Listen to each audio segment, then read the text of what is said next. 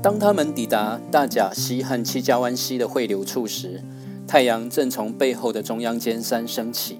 金黄色的阳光缓缓从雪山山脉顶端停降到七家湾溪的溪谷。一行人仍然安静的依序跟从领头的 noa 蹲身卷起裤管，准备渡河。瞬时就看到 Vu 快速的冲向刚被阳光照射到的七家湾溪上游。他奋不顾身地跳进只有九度的冷冽溪水，待安静有序的晨光与潺潺溪流突然被激起一阵翻腾的水花，另一只猎狗才被动地追赶在后头吠叫着，像是在向主人邀功，并且庆贺着他和 Wu 共同完成了一项战绩。一只将近四十公分长、肚子爆满了鱼卵的 m a n d v a n 樱花勾吻龟正奋力甩动尾巴，想从 Wu 的锐齿里挣脱。啊哎，Wu 真是勇猛啊！他抓到了一只 m a n d v a n 走在 Noah 后面的 Ivan 定住了眼睛，才看清楚 Wu 的嘴里叼着一只 m a n d v a n 樱花勾吻龟。欢迎收听《从前有一个马叔叔》，我是马少阿 G。在上一集的节目里面，呃，我们讲到了我最近正在追的剧，在 Netflix 的影音平台里面在看，呃，一个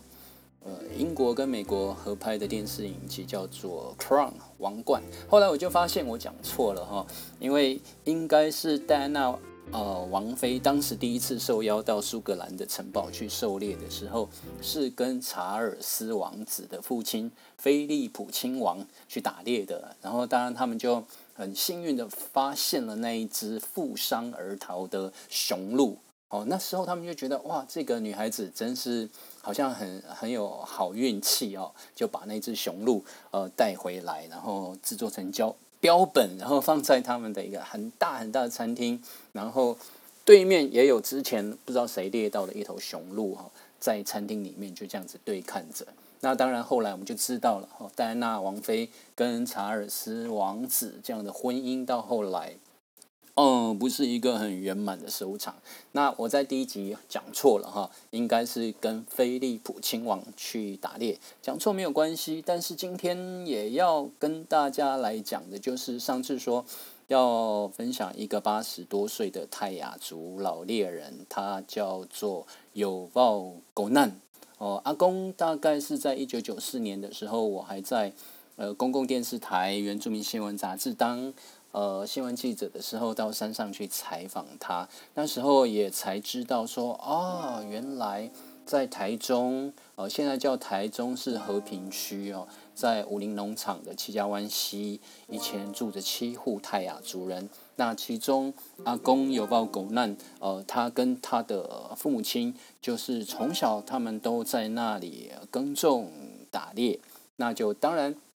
阿公才会告诉我说，他就是从小到大都是吃着台湾国宝鱼樱花钩吻龟长大的哦。那也是因为从他的故事里面，才激发我自己在十多年前写了第一本散文集，叫做《泰雅人的七家湾溪》，收录了好多篇的散文，里面就有讲到阿公有报狗难跟我去采访的故事。那么这个故事大概是在一九九五年，我在公司原住民记者培训班结训以后，就在公司的新闻部开始进行原住民新闻杂志的新闻采访。那当然，呃，很幸运的就是能够到呃离山的环山部落，也认识了这位阿公哈。那他当时就告诉我说，他即使到了八十多岁，还是会常常一个人到山上里面去打猎。很厉害，我说要几天，他说走路大概要三天，然后在山上大概三天，这样子来回要一个礼拜。他就说：“哎，马少，你如果有空的话，我可以带你去打猎哦。”所以这个约定一直到现在其实都还没有实现，因为阿公后来在十多年前就过世了。只是对我印象很深的，除了七家湾溪，呃。过去跟退出役官兵委员会里面换地的过程里面，阿公他们的传统的呃耕地呃，到现在都还没有处理好。那这个是后来我跟阿公的儿子哈，还用友报先生，他是一位牧师，也曾经在讨论这个事情。当然，在今天我要讲的还是回到呃，我在二零一七年在诚信出版社写的这本小说，叫做《记忆回游：泰雅的呼唤》一九三五。那一九三五年其实还是日据时期哈。那在这五年前，一九三零年代发生一个震惊全世界的抗日事件，叫做雾社事件。那我们就看到，呃，赛德克族的莫纳鲁道就会带领族人来去抗日。那当然，隔了五年哦，这些日本人或是人类学者，他们才敢真正的踏入到呃比较深山的泰雅族部落。那当时呢，呃，这位呃去进行。樱花公文龟的调查的动物学者就叫做大岛正满。其实更早在一九一九年的时候，大岛正满他到美国去念博士的时候呢，他就嗯透过在住在山上的一个住在所的日本警察，发现了一只很像跟日本山上的红鳟鱼很像的一个鱼标本，然后他就请他们。寄到美国去，然后他就很高兴的拿到实验室去给他的指导教授，叫做乔丹，给他看说：“哎，你看，在台湾诶，在深山竟然有这样子的一种鱼，而且很特别，又跟日本深山里面的亚麻美，就是那种山上的红鳟鱼有点像，但又不太像，它有自己独特的样貌。”后来，乔丹博士就告诉他说：“你别傻了，在台湾的山上，而且已经很很靠近南南方了哦，怎么可能又不像是你们日本？在台湾怎么会有这种类似像冰河时期就已经存在的这种洄游性的生生物啊鱼呢？特别是鲑鱼哈。但是其实呢，在大岛正满博士的心里面。”他就是认为，好像在台湾的深山里面，就一直在呼唤他，呼唤他说：“你来啊，你来啊，你可能真的就会有什么样子的发现。”倒是我自己在二零一八年的时候啊，由台北市跟新北市总图书馆，他们就做了一个二零一七年度最佳少年儿童读物的票选，结果。他们就通知我说：“嘿，马少老师，恭喜你，你的记忆回游泰雅在呼唤一九三五年获得了呃读者们的票选为这个年度的最佳少年儿童读物奖。” 哇哦，我当时有一点心虚，因为其实在这本小说里面，哦，我因为要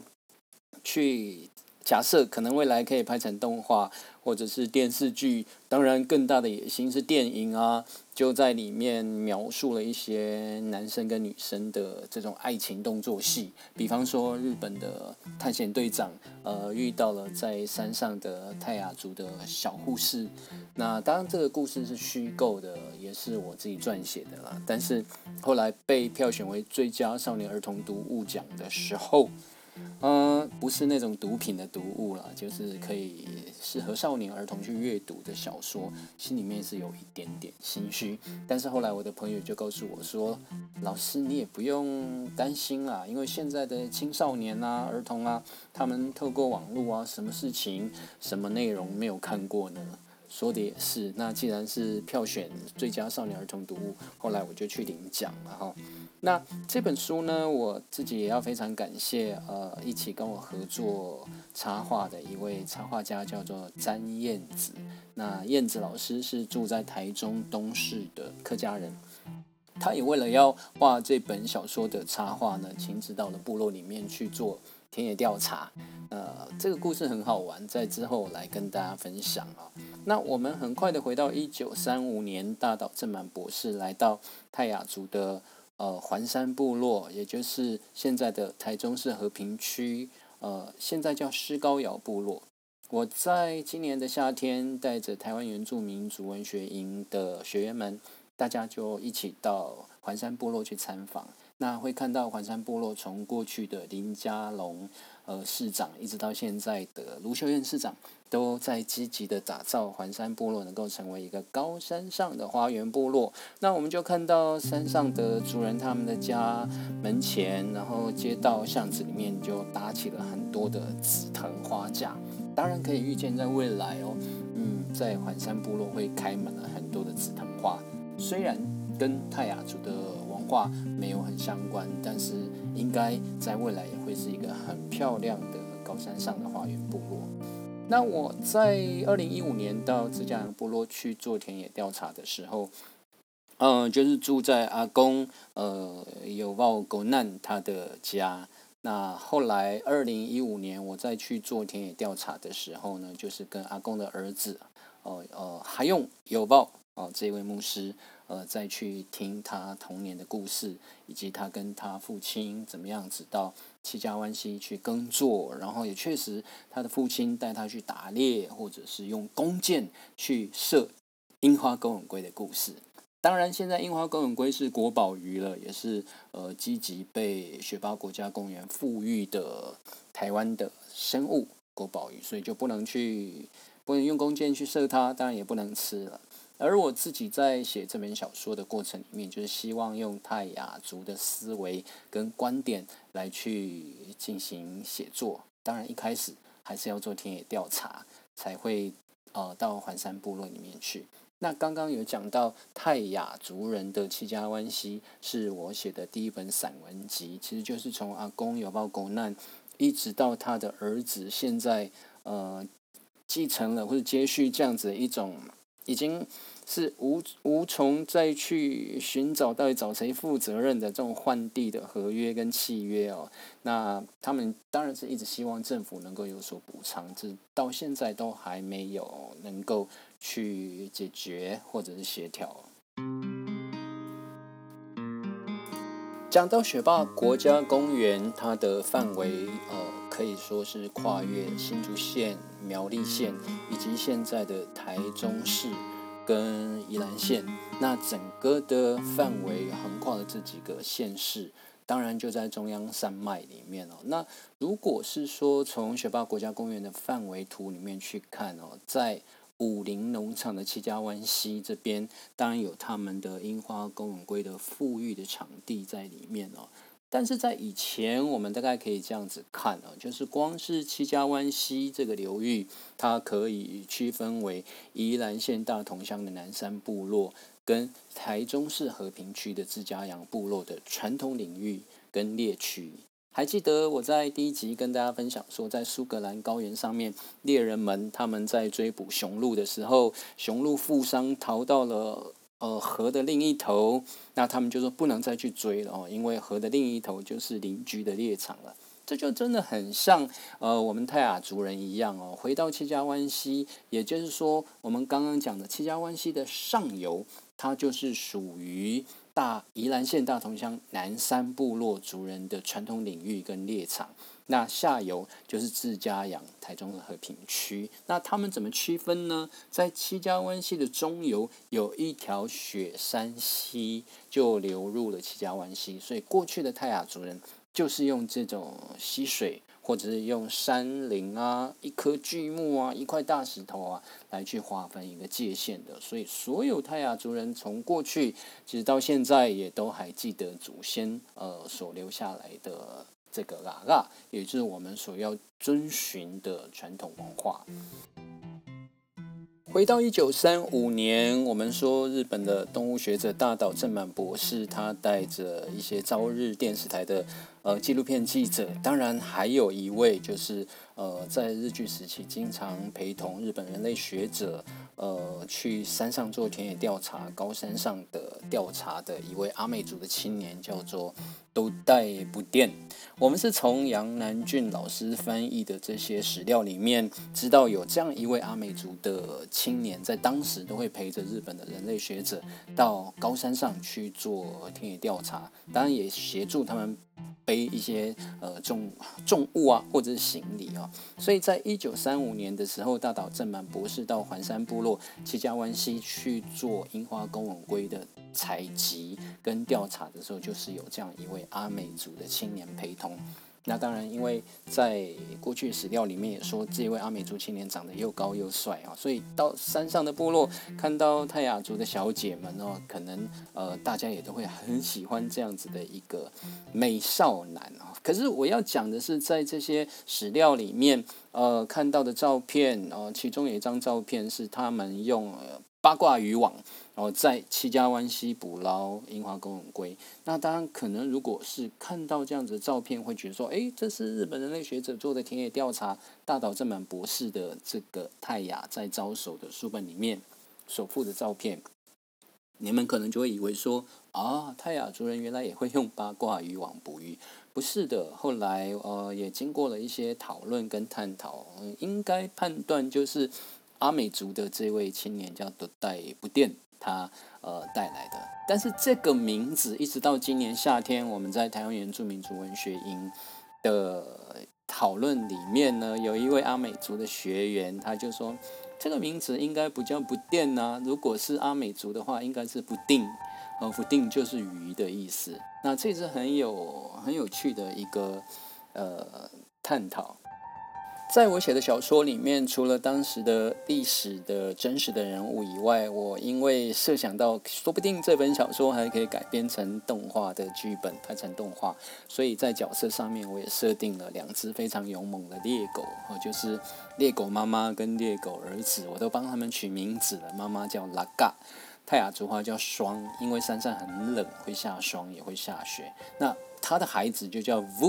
vu 就是弓箭的那个箭。啊，因为我看到这些过去的历史照片里面，这两只猎狗一黑一白，所以黑狗的胸前还有一支弓箭的那个形状，所以我就帮它取名叫做 Vu。后来呢，跟我一起合作的插画家燕子老师，他也非常喜欢这一只 Vu，因为在小说里面我们说 Vu，它除了是黑色的毛，胸前有弓箭的箭头的那个。毛以外，它的脚呢？四只脚，三只脚是穿着白色的袜子的。那一开始在小说里面是说主人本来要把它抛弃的，但是后来就被他的这个儿子呃抱回家，继续把它养。布是一只很勇猛的猎犬。我曾经听过一位布农族的老猎人说，他曾经从南头走了三天三夜到新竹新竹县的五峰乡清泉部落那个地方，跟泰雅族人去交换。一只猎犬啊，因为他说泰雅族人养的猎犬很勇猛，即使动物跳进水里面，在冬天它也会奋不顾身的跳到水里面去追逐猎物哦，就好像我在小说里面，因为听到了布农族的老猎人讲这件事，我就设定这个 Vu，他在冬天不管水多么的冰冷，他也会跳进水里面去。追樱花狗吻龟，把它叼回来哈。那所以我在过去采访里面听到了阿公有报狗难说，他们小时候都会站在溪边去射。樱花公吻龟哈用弓箭哈，其实这些都是真实的故事。当然，大家很想要知道的，到底樱花公吻龟好不好吃？其实我也没有吃过啦，是听阿公讲的。阿公说，樱花公吻龟的肉质是松松软软的，哦，你把它煮汤，整个就散掉了。后来他们说，以前的老人比较经常是把它拿来烟熏哈，就是烤干以后，就有点像那个鱼干这样子来吃的哈。而我自己对罗叶尾希的印象，感觉就好像是宫崎骏动画里面的场景一样。是哪一部动画呢？就是《魔法公主》。因为那边是四原垭口，是海拔比较高的地方。进入到罗叶尾希，你会看到原始森林里面的树上都挂满了松萝，真的就好像动画里面的场景一样。所以。欢迎大家在有空的时候，特别是现在也都不能出国去旅游，那就可以到宜兰县大同乡的南山部落罗叶尾溪。从前有一个马叔叔，在今天跟大家分享了从小吃国宝鱼樱花钩吻龟长大的泰雅族老猎人有报国难阿公他的故事，当然也介绍了两条溪，一条是七家湾溪，一条是罗叶尾溪。这两条溪都是目前呃雪霸国家公园富裕樱花钩吻龟非常成功的两条溪流，也欢迎大家有空呃可以到山上到部落去走。走走，呼吸新鲜的空气，跟分多精以及负离子，这样子大家就会越来越年轻。感谢您收听《从前有一个马叔叔》，我们明天见。